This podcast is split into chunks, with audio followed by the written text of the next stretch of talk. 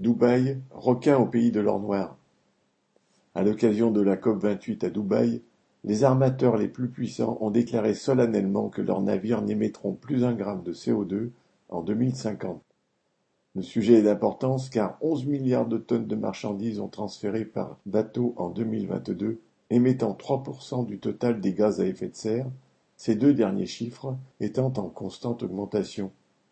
MSC, Maersk et CMA-CGM, les leaders du verdissement en haute mer, représentent plus de la moitié du trafic mondial de conteneurs et ont, grâce à ce quasi-monopole, engrangé des bénéfices records ces dernières années, prenant place désormais parmi les plus grands groupes capitalistes au monde.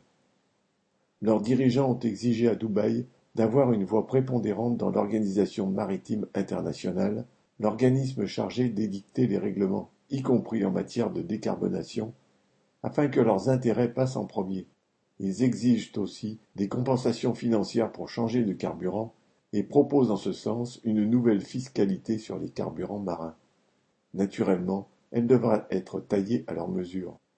Forts de leurs bénéfices accumulés et certains de continuer à régner sur le commerce maritime, les trois géants ont commencé à faire passer quelques bateaux du fioul lourd au GNL et au méthanol réputés moins polluants.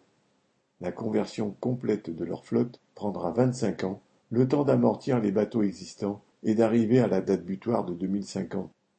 Les armateurs monopolistes exigent que les États fixent la date à partir de laquelle les moteurs au fioul lourd seront interdits à la construction, qu'ils taxent les navires consommant ce carburant, à l'exception de ceux appartenant à des compagnies qui passent au méthanol, qu'ils subventionnent le méthanol, sa production, sa distribution et les installations portuaires nécessaires, MSC, Maersk, CMA-CGM et leurs alliés veulent donc que leur transition écologique soit financée par l'argent public et par des impôts sur leurs concurrents moins puissants.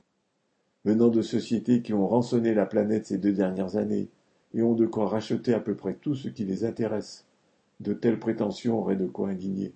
C'est évidemment le contraire qui s'est produit et le monde entier, du moins au filtre des médias, s'incline devant leurs vertus.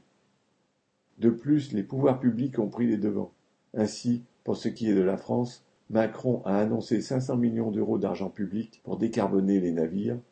Le port de Marseille a débloqué 370 millions pour passer au vert, entre guillemets, et celui de Brest met 400 millions au pot sur les dix prochaines années pour faire de même et, en particulier, rendre possible le ravitaillement en méthanol sur ses quais.